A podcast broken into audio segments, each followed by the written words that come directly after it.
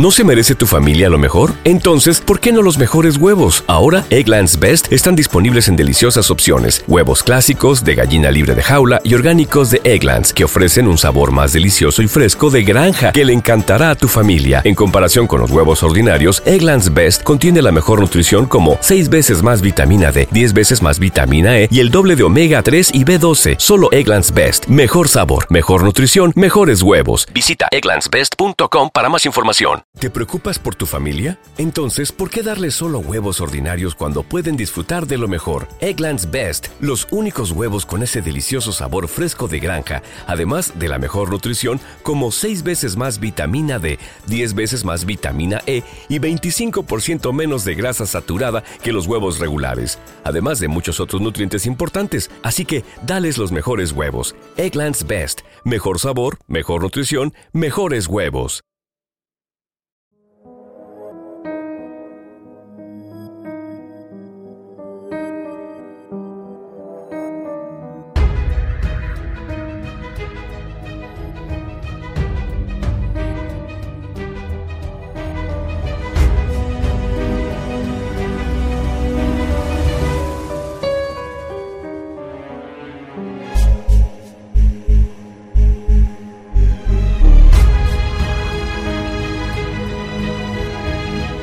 El Conde de Montecristo, de Alexandre Dumas.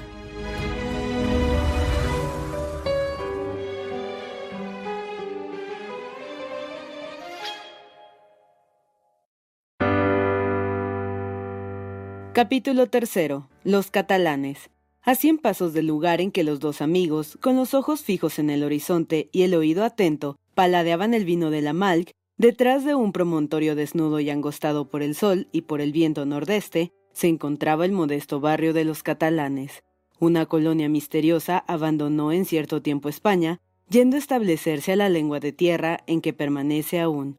Nadie supo de dónde venían y hasta hablaban un dialecto desconocido. Uno de sus jefes, el único que se hacía entender un poco en lengua provenzal, pidió a la municipalidad de Marsella que les concediese aquel árido promontorio en el cual, a fuer de marinos antiguos, acababan de dejar sus barcos.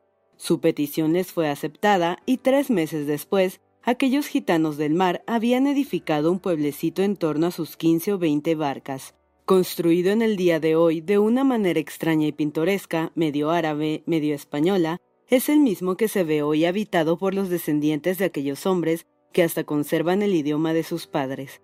Tres o cuatro siglos han pasado y aún permanecen fieles al promontorio en que se dejaron caer como una bandada de aves marinas. No solo se mezclan con la población de Marsella, sino que se casan entre sí, conservando los hábitos y costumbres de la madre patria del mismo modo que su idioma. Es preciso que nuestros lectores nos sigan a través de la única calle de este pueblecito y entren con nosotros en una de aquellas casas a cuyo exterior ha dado el sol el bello colorido de las hojas secas común a todos los edificios del país, y cuyo interior pule una capa de cal, esa tinta blanca, único adorno de las posadas españolas. Una bella joven de pelo negro como el lébano y ojos dulcísimos como los de la gacela, estaba de pie apoyada en una silla, oprimiendo entre sus dedos afilados una inocente rosa cuyas hojas arrancaba y los pedazos se veían ya esparcidos por el suelo. Sus brazos desnudos hasta el codo brazos árabes, pero que parecían moldeados por los de la Venus de Arles, temblaban con impaciencia febril y golpeaba de tal modo la tierra con su diminuto pie que se entreveían las formas puras de su pierna, ceñida por una media de algodón encarnado a cuadros azules. A tres pasos de ella, sentado en una silla, balanceándose a compás y apoyando su codo en un mueble antiguo, hallábase un mocetón de 20 a 22 años que la miraba con un aire en que se traslucía inquietud y despecho. Sus miradas parecían interrogadoras, pero la mirada firme y fija de la joven le dominaba enteramente. Vamos, Mercedes, decía el joven, las Pascuas se acercan, es el tiempo mejor para casarse, ¿no lo crees? Ya te dije cien veces lo que pensaba, Fernando, y en poco lo estimas, pues aún sigues preguntándome. Repítemelo, te lo suplico, repítemelo por centésima vez para que yo pueda creerlo. Dime que desprecias mi amor, el amor que aprobaba tu madre. Haz que comprenda que te burlas de mi felicidad, que mi vida o mi muerte no son nada para ti. Ah, Dios mío, Dios mío, haber soñado diez años con la dicha de ser tu esposo y perder esta esperanza, la única de mi vida. No soy yo, por cierto, quien ha alimentado en ti esa esperanza con mis coqueterías, Fernando, respondió Mercedes. Siempre lo he dicho, te amo como hermano, pero no exijas de mí otra cosa, porque mi corazón pertenece a otro. ¿No te lo he dicho siempre? Sí, ya lo sé, Mercedes, respondió Fernando. Hasta el horrible atractivo de la franqueza tienes conmigo. Pero olvidas que es ley sagrada entre los nuestros el casarse catalanes con catalanes. Te equivocas, Fernando, no es una ley, sino una costumbre, y créeme, no debes de invocar esta costumbre en tu favor. Has entrado en quintas, la libertad de que gozas la debes únicamente a la tolerancia. De un momento a otro pueden reclamarte tus banderas, y una vez seas soldado, ¿qué harías de mí, pobre huérfana, sin otra fortuna que una mísera cabaña, casi arruinada, y unas malas redes, herencia única de mis padres? Hace un año que murió mi madre, y desde entonces bien lo sabes, vivo casi a expensas de la caridad pública. Tal vez me dices que te soy útil para partir conmigo tu pesca, y yo la acepto, Fernando, porque eres hijo del hermano de mi padre, porque nos hemos criado juntos, y porque además sé que te disgustaría si la rehusase. Pero sé muy bien que ese pescado que yo vendo y ese dinero que me dan por él, y con el cual compro el estambre que luego hilo, no es más que una limosna, y como tal la recibo. ¿Y eso qué importa, Mercedes? Pobre y sola como vives, me convienes más que la hija del naviero más rico de Marsella. Yo quiero una mujer honrada y hacendosa, y ninguna como tú posee esas cualidades. Fernando, respondió Mercedes con un movimiento de la cabeza, no puede responder de ser siempre honrada y hacendosa la que ama a otro hombre que no sea su marido. Confórmate con mi amistad, porque te repito que esto es todo lo que yo puedo prometerte. Yo no ofrezco sino lo que estoy segura de poder dar. Sí, sí, ya lo comprendo, dijo Fernando. Soportas con resignación tu miseria, pero te asusta la mía. Pero oye, Mercedes, si me amas probaré fortuna y llegaré a ser rico. Puedo dejar el oficio de pescador, puedo entrar de dependiente en alguna casa de comercio y llegar a ser comerciante. Tú no puedes hacer nada de eso, Fernando. Eres soldado, y si permaneces en los catalanes todavía, es porque no hay guerra. Sigue con el oficio de pescador, no hagas castillos en el aire, y confórmate con mi amistad, pues no puedo dar otra cosa. Pues bien, tienes razón, Mercedes, me haré marinero. Dejaré el trabajo de nuestros padres que tú tanto desprecias, y me pondré un sombrero de suela, una camisa rayada y una chaqueta azul con anclas en los botones. ¿No es así como hay que vestirse para agradarte? ¿Qué quieres decir con eso? No lo comprendo. Quiero decir que no serías tan cruel conmigo si no esperaras a uno que use el traje consabido. Pero quizás él no te es fiel, y aunque lo fuera, el mar no lo habrá sido con él. Fernando. exclamó Mercedes. Te creía bueno, pero me engañaba. Eso es prueba de mal corazón. Sí, no te oculto, espero y amo a ese que dices, y si no volviese, en lugar de acusarle de inconstancia, creería que ha muerto adorándome. Fernando hizo un gesto de rabia. Adivino tus pensamientos, Fernando. Querrás vengar en él los desdenes míos, querrás desafiarle. Pero ¿qué conseguirás con esto? Perder mi amistad si eres vencido, ganar mi odio si eres vencedor. Créeme, Fernando, no es batirse con un hombre el medio de agradar a la mujer que le ama. Convencido de que te es imposible tenerme por esposa, no, Fernando, no lo harás. Te contentarás con que sea tu amiga y tu hermana. Por otra parte, añadió con los ojos llenos de lágrimas, tú lo has dicho hace poco, el mar es pérfido. Espera, Fernando, espera. Han pasado cuatro meses desde que partió cuatro meses y durante ellos he contado tantas tempestades. Permaneció Fernando impasible sin cuidarse de enjugar las lágrimas que resbalaban por las mejillas de Mercedes, aunque a decir verdad, por cada una de aquellas lágrimas hubiera dado mil gotas de su sangre, pero aquellas lágrimas las derramaba por otro. Se puso en pie, dio una vuelta por la cabaña, volvió, se detuvo delante de Mercedes y con una mirada sombría y los puños crispados, exclamó Mercedes, te lo repito, responde, ¿estás resuelta? Amo Edmundo Dantes, dijo fríamente Mercedes, y ningún otro que Edmundo será mi esposo, y le amarás siempre, hasta la muerte. Fernando bajó la cabeza desalentado, exhaló un suspiro que más bien parecía un gemido, y levantando de repente la cabeza y rechinando los dientes de cólera, exclamó Pero, ¿y si hubiese muerto? Si hubiese muerto, entonces yo también me moriría. Y si lo olvidase, Mercedes, gritó una voz jovial y sonora desde fuera. Mercedes. Ah, exclamó la joven sonrojándose de alegría y de amor. Bien ves que no me ha olvidado, pues ya ha llegado. Y lanzándose a la puerta, la abrió exclamando Aquí, Edmundo, aquí estoy. Fernando, lívido y furioso, retrocedió como un caminante al ver una serpiente cayendo anonadado sobre una silla mientras que Edmundo y Mercedes se abrazaban. El ardiente sol de Marsella, penetrando a través de la puerta, los inundaba de sus adorados reflejos. Nada veían en torno suyo, una inmensa felicidad los separaba del mundo y solamente pronunciaban palabras entrecortadas que revelaban la alegría de su corazón. De pronto Edmundo vislumbró la cara sombría de Fernando, que se dibujaba en la sombra, pálida y amenazadora, y quizás sin que él mismo comprendiese la razón, el joven catalán tenía apoyada la mano sobre el cuchillo que llevaba en la cintura. Ah, dijo Edmundo frunciendo las cejas a su vez. No había reparado en que somos tres. Volviéndose enseguida a Mercedes. ¿Quién es ese hombre? le preguntó. Un hombre que será de aquí en adelante tu mejor amigo, Dantes, porque lo mío es tuyo, es mi primo, mi hermano Fernando, es decir, el hombre a quien después de ti amo más en la tierra. Está bien, respondió Edmundo, y sin soltar a Mercedes, cuyas manos estrechaba con la izquierda, presentó con un movimiento cordialísimo la diestra al catalán. Pero lejos de responder Fernando a este ademán amistoso, permaneció mudo inmóvil como una estatua. Entonces dirigió Edmundo miradas interrogadoras a Mercedes, que estaba temblando, y al sombrío y amenazador catalán alternativamente. Estas miradas le revelaron todo el misterio y la cólera se apoderó de su corazón. Al darme tanta prisa en venir a tu casa no creía encontrar en ella un enemigo. Un enemigo. exclamó Mercedes dirigiendo una mirada de odio a su primo. Un enemigo en mi casa, a ser cierto, yo lo tomaría del brazo y me a Marsella abandonando esta casa para no volver a pisar sus umbrales. Para no volver a pisar sus umbrales. La mirada de Fernando centelló. ¿Y si te sucediese alguna desgracia, Edmundo mío? continuó con aquella calma implacable que daba a conocer a Fernando cuán bien leía en su siniestra mente. Si te aconteciese alguna desgracia, treparía el cabo de Morgión para arrojarme de cabeza contra las rocas.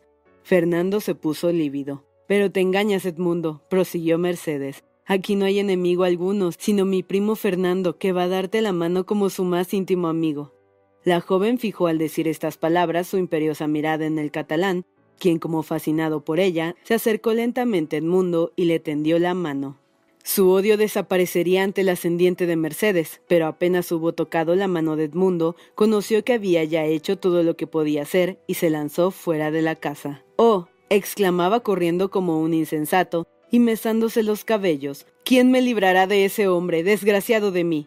¡Eh, catalán! ¡Eh, Fernando! ¿A dónde vas? dijo una voz. El joven se detuvo para mirar en torno y vio a Caderuz sentado con Danglars bajo el emparrado. ¡Eh! le dijo Caderuz. ¿Por qué no te acercas? Tanta prisa tienes que no te queda tiempo para dar a los buenos días a tus amigos. Especialmente cuando tienen delante una botella casi llena, añadió Danglars, Fernando miró a los dos hombres como atontado y sin responderles. Afligido parece, dijo Danglars tocando a Caderuz con la rodilla. Nos habremos engañado y se saldrá Dantes con su tema contra todas nuestras previsiones. Diantre, es preciso averiguar esto, contestó Caderuz, y volviéndose hacia el joven le gritó. Catalán, ¿te decides? Fernando se enjugó el sudor que corría por su frente y entró a paso lento bajo el emparrado, cuya sombra puso un tanto de calma en sus sentidos y la frescura vigor en sus cansados miembros. Buenos días, me han llamado, ¿verdad? dijo desplomándose sobre uno de los bancos que rodeaban la mesa. Corrías como loco y temí que te arrojaras al mar, respondió Caderuz riendo. ¿Qué demonio? A los amigos no solamente se les debe ofrecer un vaso de vino, sino también impedirles que se beban tres o cuatro vasos de agua. Fernando exhaló un suspiro que pareció un sollozo y hundió la cabeza entre las manos. «Mmm, ¿quieres que te hable con franqueza, Fernando? dijo Caderuz, entablando la conversación con esa brutalidad grosera de la gente de pueblo que con la curiosidad olvidan toda clase de diplomacia. Pues tienes todo el aire de un amante desdeñado. Y acompañó esta broma con una estrepitosa carcajada. Bah, replicó Danglars, un muchacho como este no ha nacido para ser desgraciado en amores. Tú te burlas, Caderuz. No, replicó éste.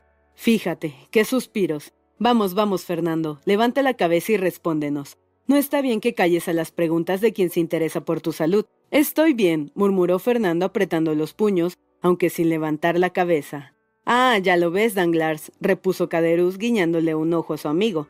Lo que pasa es esto, que Fernando Catalán Valiente, como todos los catalanes, uno de los mejores pescadores de Marsella, está enamorado de una linda muchacha llamada Mercedes, pero desgraciadamente, a lo que creo, la muchacha ama por su parte al segundo del faraón, y como el faraón ha entrado hoy mismo en el puerto, ¿me comprendes? Que me muera si lo entiendo, respondió Danglars. El pobre Fernando habrá recibido el pasaporte.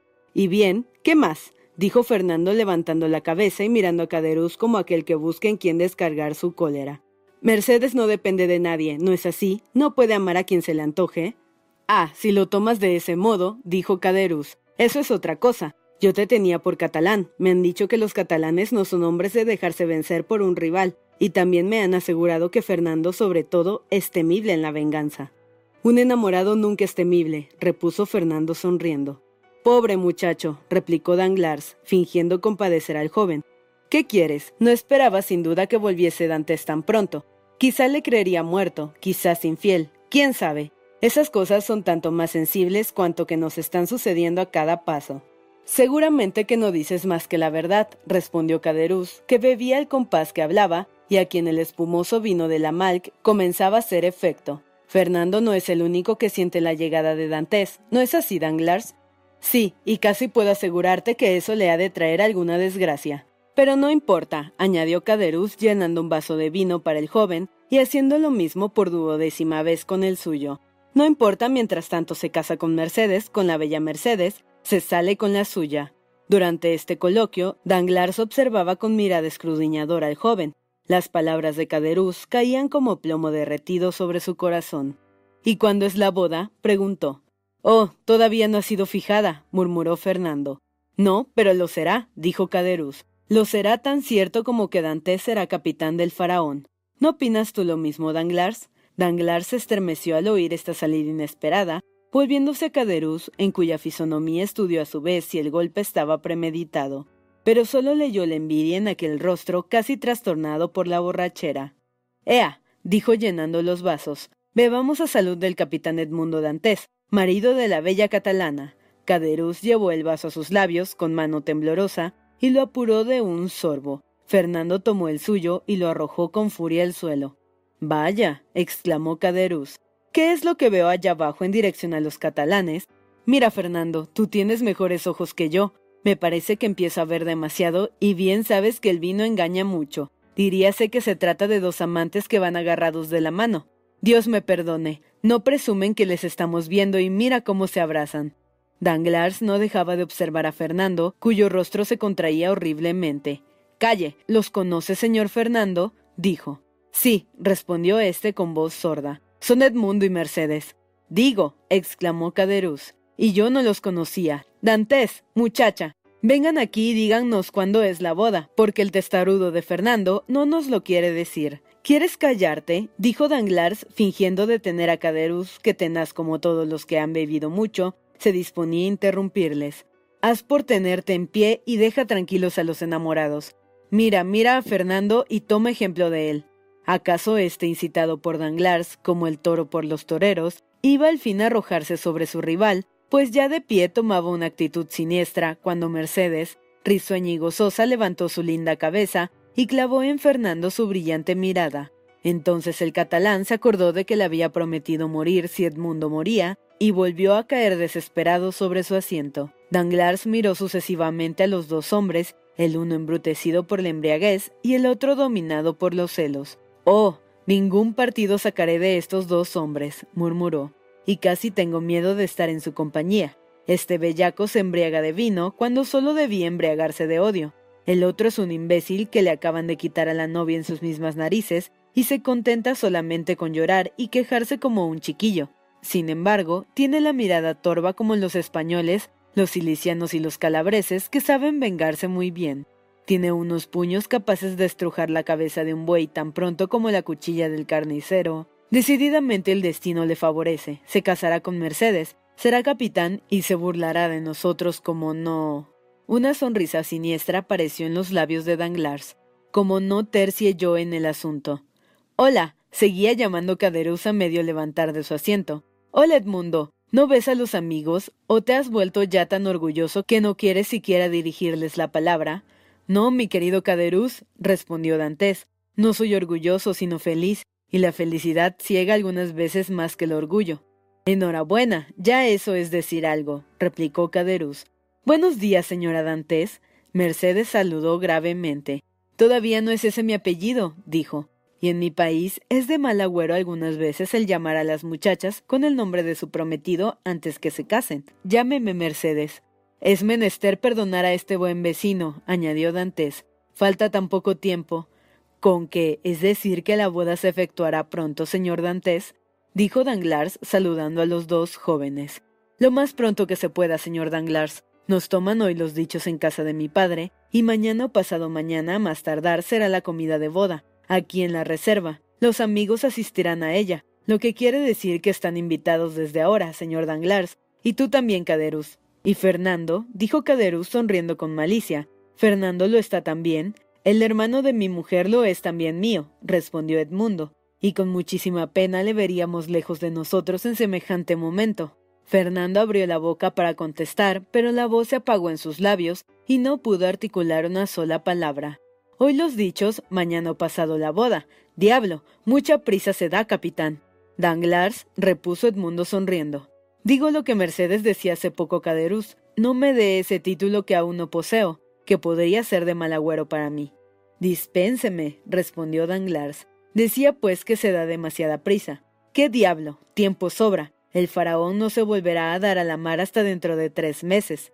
Siempre tiene uno prisa por ser feliz, señor Danglars, porque quien ha sufrido mucho apenas puede creer en la dicha. Pero no es solo el egoísmo el que me hace obrar de esta manera. Tengo que ir a París.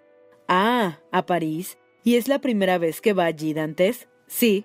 ¿Algún negocio, no es así? No mío. Es una comisión de nuestro pobre capitán Leclerc. Ya comprenderá que esto es sagrado. Sin embargo, tranquilícese, no gastaré más tiempo que el de ida y vuelta. Sí, sí, ya entiendo, dijo Danglars, y después añadió en voz sumamente baja. A París, sin duda para llevar alguna carta que el capitán le ha entregado. Ah, diantre. Esa carta me acaba de sugerir una idea, una excelente idea. Ah, Dantes, amigo mío, aún no tienes el número uno en el registro del faraón. Y volviéndose enseguida hacia Edmundo que se alejaba. Buen viaje, le gritó.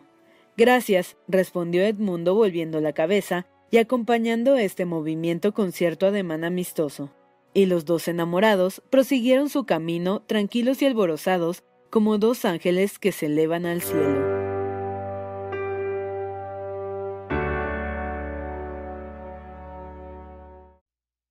¿Te preocupas por tu familia? Entonces, ¿por qué darles solo huevos ordinarios cuando pueden disfrutar de lo mejor? Eggland's Best, los únicos huevos con ese delicioso sabor fresco de granja, además de la mejor nutrición, como 6 veces más vitamina D, 10 veces más vitamina E y 25% menos de grasa saturada que los huevos regulares, además de muchos otros nutrientes importantes. Así que, dales los mejores huevos. Eggland's Best, mejor sabor, mejor nutrición, mejores huevos.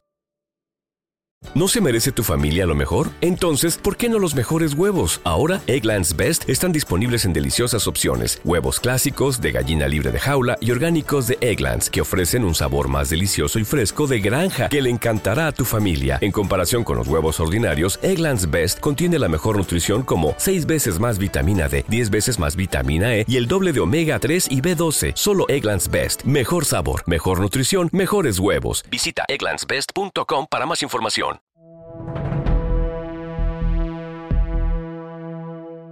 Capítulo cuarto. Complot.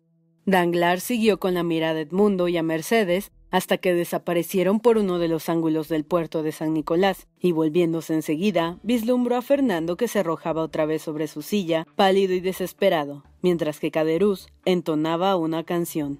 Ay, señor mío, dijo Danglars a Fernando, creo que esa boda no le sienta bien a todo el mundo. Y a mí me tiene desesperado, respondió Fernando. Ama pues a Mercedes, la adoro. Hace mucho tiempo, desde que nos conocimos, y está ahí arrancándose los cabellos en lugar de buscar remedio a sus pesares. ¿Qué diablo? No creí que obrase de esa manera la gente de su país. ¿Y qué quiere que haga? preguntó Fernando. ¿Qué sé yo? ¿Acaso tengo yo algo que ver con... Me parece que no soy yo, sino usted el que está enamorado de Mercedes. Busque, dice el Evangelio, y encontrará. Yo había encontrado ya. ¿Cómo? Quería asesinar al hombre, pero la mujer me ha dicho que si llegara a suceder tal cosa a su futuro, ella se mataría después. Va, va, esas cosas se dicen, pero no se hacen. Usted no conoce a Mercedes, amigo mío. Es mujer que dice y hace. Imbécil, murmuró para sí Danglars. ¿Qué me importa que ella muera o no con tal que Dantes no sea capitán? Y antes que muera Mercedes moriría yo, replicó Fernando con un acento que expresaba resolución irrevocable. Eso sí que es amor, gritó Caderuz con una voz dominada cada vez más por la embriaguez. Eso sí que es amor o yo no lo entiendo. Veamos, dijo Danglars. Me parece un buen muchacho y llévame el diablo si no me dan ganas de sacarle de penas. Pero. Sí, sí, dijo Caderuz. Veamos. Mira, replicó Danglars, ya te falta poco para emborracharte, de modo que acábate de beber la botella y lo estarás completamente. Bebe y no te metas en lo que nosotros hacemos, porque para tomar parte en esta conversación es indispensable estar en su sano juicio. Yo borracho, exclamó Caderus. Yo. Si todavía me atrevería a beber cuatro de tus botellas, que por cierto son como frascos de agua de colonia. Y añadiendo el dicho al hecho, gritó Tío Pánfilo, más vino. Caderus empezó a golpear fuertemente la mesa con su vaso. Decía, replicó Fernando esperando anheloso la continuación de la frase interrumpida. ¿Qué decía? Ya no me acuerdo. Ese borracho me ha hecho perder el hilo de mis ideas. Borracho, eso me gusta. Hay de los que no les gusta el vino. Tienen un mal pensamiento y temen que el vino los haga rebelar. Y Caderú se puso a cantar los últimos versos de una canción muy en boga por aquel entonces. Los que beben agua sola son hombres de mala ley, y prueba es de ello el diluvio de Noé. ¿Con qué decía? replicó Fernando, que quisiera sacarme de penas, pero añadía. Sí, añadía que para sacarle de penas Basta con que Dantes no se case, y me parece que la boda puede impedirse sin que Dantes muera. Oh, solo la muerte puede separarlos, dijo Fernando. Raciocina como un pobre hombre, amigo mío, exclamó Caderuz. Aquí tiene a Danglars, pícaro redomado que le probará en un santiamén que no sabe una palabra. Pruébalo, Danglars, yo he respondido de ti. Dile que no es necesario que Dantes muera. Por otro lado, muy triste sería que muriese Dantes. Es un buen muchacho. Le quiero mucho, mucho. A tu salud, Dantes, a tu salud. Fernando se levantó dando muestras de impaciencia. Déjele, dijo Danglars deteniendo al joven. ¿Quién le hace caso? Además no va tan desencaminado. La ausencia separa a las personas casi mejor que la muerte. Suponga ahora que entre Edmundo y Mercedes se levantan de pronto los muros de una cárcel. Estarán tan separados como si los dividiese la losa de una tumba. Sí, pero saldrá de la cárcel, dijo Caderuz, que con la sombra de juicio que aún le quedaba se mezclaba en la conversación. Y cuando uno sale de la cárcel y se llama Edmundo Dantes, se venga. ¿Qué importa? murmuró Fernando. Además, replicó Caderuz, ¿por qué han de prender a Dantes si él no ha robado ni matado a nadie? Cállate, dijo Danglars. No quiero, contestó Caderuz. Lo que yo quiero es que me digan por qué habían de prender a Dantes. Yo quiero mucho a Dantes. A tu salud, Dantes, a tu salud. Y se bebió otro vaso de vino. Danglars observó en los ojos extraviados del sastre el progreso de la borrachera y volviéndose hacia Fernando le dijo ¿Comprende que ya no habría necesidad de matarle? Desde luego que no, si pudiéramos lograr que lo prendiesen. Pero ¿por qué medio? Como lo buscáramos bien, dijo Danglars, ya se encontraría. Pero ¿en qué lío voy a meterme? ¿Acaso tengo yo algo que ver? No sé si esto le interesa, dijo Fernando tomándole por el brazo, pero lo que sí sé es que tiene algún motivo de odio particular contra Dantes, porque el que odia no se engaña en los sentimientos de los demás. Yo motivos de odio contra Dantes, ninguno, palabra de honor. Le vi desgraciado y su desgracia me conmovió, eso es todo. Pero desde el momento en que cree que obro con miras interesadas, adiós mi querido amigo, salga como pueda de ese atolladero y Danglars hizo ademán de irse. No, dijo Fernando deteniéndole. Quédese. Poco me importa que odie o no a Dantes, pero yo sí le odio, lo confieso francamente. Dígame un medio y lo ejecuto al instante. Como no sea matarle, porque Mercedes ha dicho que se daría muerte si matasen a Dantes. Caderuz levantó la cabeza que había dejado caer sobre la mesa y mirando a Fernando y a Danglars estúpidamente, dijo: Matar a Dantes. ¿Quién habla de matar a Dantes? No quiero que le maten, es mi amigo, Esta mañana me ofreció su dinero, del mismo modo que yo partí en otro tiempo el mío con él. No quiero que maten a Dantes. No, no. ¿Y quién habla de matarle, imbécil? replicó Danglars. Solo se trata de una simple broma. Bebe a su salud, añadió llenándole un vaso, y déjanos en paz. Sí, sí, a la salud de Dantes, dijo Caderuz apurando el contenido de su vaso. A su salud, a su salud, a su. Pero el medio, el medio, murmuró Fernando. ¿No lo ha hallado aún? No, usted se encargará de eso. Es cierto, repuso Danglars. Los franceses tienen sobre los españoles la ventaja de que los españoles piensan y los franceses improvisan. Improvise, pues, dijo Fernando con impaciencia. Muchacho, dijo Danglars, trae recado de escribir. Recado de escribir, murmuró Fernando, puesto que soy editor responsable, ¿de qué instrumentos me he de servir sino de pluma, tinta y papel? ¿Traes eso? exclamó Fernando a su vez. En esa mesa hay recado de escribir, respondió el mozo señalando una inmediata. Tráelo. El mozo lo tomó y lo colocó encima de la mesa de los bebedores. Cuando pienso, observó Caderus dejando caer su mano sobre el papel, que con esos medios se puede matar a un hombre con mayor seguridad que en un camino a puñaladas. Siempre tuve más miedo a una pluma y a un tintero que a una espada o a una pistola. Ese tunante no está tan borracho como parece, dijo Danglars. Échele más vino, Fernando. Fernando llenó el vaso de Caderuz, observándole atentamente, hasta que le vio casi vencido por ese nuevo exceso, colocar o más bien soltar su vaso sobre la mesa.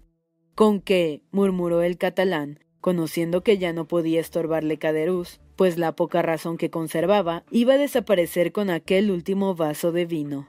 Pues señor, decía, prosiguió Danglars, que si después de un viaje como el que acaba de hacer Dantes tocando a Nápoles y en la isla de Elba le denunciase alguien al procurador del rey como agente bonapartista. Yo le denunciaré, dijo vivamente el joven. Sí, pero le harán firmar su declaración, le carearán con el reo, y aunque yo le dé pruebas para sostener la acusación, eso es poco. Dantes no puede permanecer preso eternamente. Un día a otro tendrá que salir, y en el día que salga, desdichado de usted. Oh, solo deseo una cosa, dijo Fernando, y es que me venga a buscar. Sí, pero Mercedes le aborrecerá si toca el pelo de la ropa de su adorado Edmundo. Es verdad, repuso Fernando. Nada si nos decidimos, lo mejor es tomar la pluma simplemente y escribir una denuncia con la mano izquierda para que no sea reconocida la letra, contestó Danglars. Y diciendo esto, escribió con la mano izquierda y con una letra que nada se parecía a la suya acostumbrada, los siguientes renglones que Fernando leyó a media voz. Un amigo del trono y de la religión previene al señor procurador del rey que un tal Edmundo Dantes, segundo del faraón, que llegó esta mañana de Esmirna, después de haber tocado en Nápoles y en Portoferrajo, ha recibido de Murat una misiva para el usurpador y de éste otra carta para la Junta Bonapartista de París. Fácilmente se tendrá la prueba de su crimen prendiéndole porque la carta se hallará sobre su persona o en casa de su padre o en su camarote a bordo del faraón. Está bien, añadió Danglars, de este modo su venganza tendrá sentido común y de lo contrario podría recaer sobre usted mismo, ¿entiende? Ya no queda sino cerrar la carta y escribir el sobre. Y Danglars hizo como decía, al señor procurador del rey, y asunto concluido. Sí, asunto concluido, exclamó Caderuz, quien con los últimos resplandores de su inteligencia había escuchado la lectura y comprendiendo por instinto todas las desgracias que podía causar tal denuncia, sí, negocio concluido, pero sería una infamia. Y alargó el brazo para tomar la carta. Por supuesto, dijo Danglars apartándole la mano. Lo que digo no es más que una broma, y soy el primero que sentirá mucho que le sucediese algo a Dantes, a ese bueno de Dantes. Vamos, no faltaba más, y tomando la carta, la estrujó entre los dedos y la tiró a un rincón. Muy bien, exclamó Caderuz. Dantes es mi amigo y no quiero que le hagan ningún daño. ¿Quién diablos piensen hacerle daño? Al menos no seremos ni Fernando ni yo, dijo Danglars levantándose y mirando al joven cuyos ojos estaban clavados en el papel del ator tirado al suelo. En tal caso, replicó Caderuz, que nos den más vino. Quiero beber a la salud de Edmundo y de la bella Mercedes. Bastante has bebido, borracho, dijo Danglars, y como sigas bebiendo, te verás obligado a dormir aquí, porque seguramente no podrás tenerte en pie. Yo. Balbuceó Caderus levantándose con la arrogancia del borracho. Yo no poder tenerme. ¿Apuestas algo a que me atrevo a subir al campanario de las Aculs derechito sin dar traspiés? Está bien, dijo Danglars. Hago la apuesta, pero la dejaremos para mañana. Ya es tiempo de que nos vayamos. Dame el brazo. Vamos allá, dijo Caderus. Mas para andar no necesito de tu brazo. ¿Vienes, Fernando? ¿Vuelves a Marsella con nosotros? No, respondió Fernando. Me vuelvo a los catalanes. Haces mal. Ven con nosotros a Marsella. Nada tengo que hacer en Marsella, y no quiero ir. Bueno, bueno, no quieres, ¿eh? Pues haz todo lo que te parezca. Libertad para todos en todo. Ven, Danglars, y dejémosle que vuelva a los catalanes si así lo quiere. Danglars aprovechó este instante de docilidad de Caderuz para llevarle hacia Marsella, pero para dejar a Fernando más a sus anchas, en vez de irse por el muelle de la Rive Neuve, echó por la puerta de San Víctor. Caderuz le seguía tambaleándose tomado de su brazo. Apenas anduvieron unos veinte pasos, Danglars volvió la cabeza tan a tiempo que pudo ver al joven abalanzarse al papel que guardó en su bolsillo, dirigiéndose enseguida hacia Pillón. Calla. ¿Qué está haciendo? dijo Caderuz. Nos ha dicho que iba a los catalanes y se dirige a la ciudad. Oye, Fernando, vas descaminado. Oye. Tú eres el que no ves bien, dijo Danglars. Si sigue derecho el camino a las Bayes Infirmeries. Es cierto, respondió Caderuz pero hubiera jurado que iba por la derecha. Decididamente el vino es un traidor que hace ver visiones. Vamos, vamos, murmuró Danglars, que la cosa marcha y solo cabe dejarla marchar.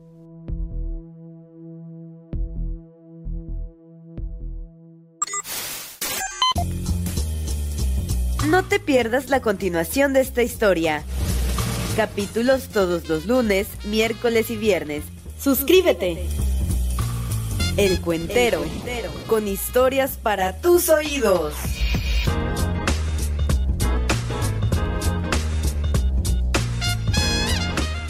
¿Te preocupas por tu familia? Entonces, ¿por qué darles solo huevos ordinarios cuando pueden disfrutar de lo mejor? Eggland's Best, los únicos huevos con ese delicioso sabor fresco de granja, además de la mejor nutrición, como 6 veces más vitamina D, 10 veces más vitamina E y 25% menos de grasa saturada que los huevos regulares, además de muchos otros nutrientes importantes. Así que, dales los mejores huevos. Eggland's Best, mejor sabor, mejor nutrición, mejores huevos. When you visit Arizona, time is measured in moments, not minutes. Like the moment you see the Grand Canyon for the first time. Visit a new state of mind. Learn more at hereyouareaz.com.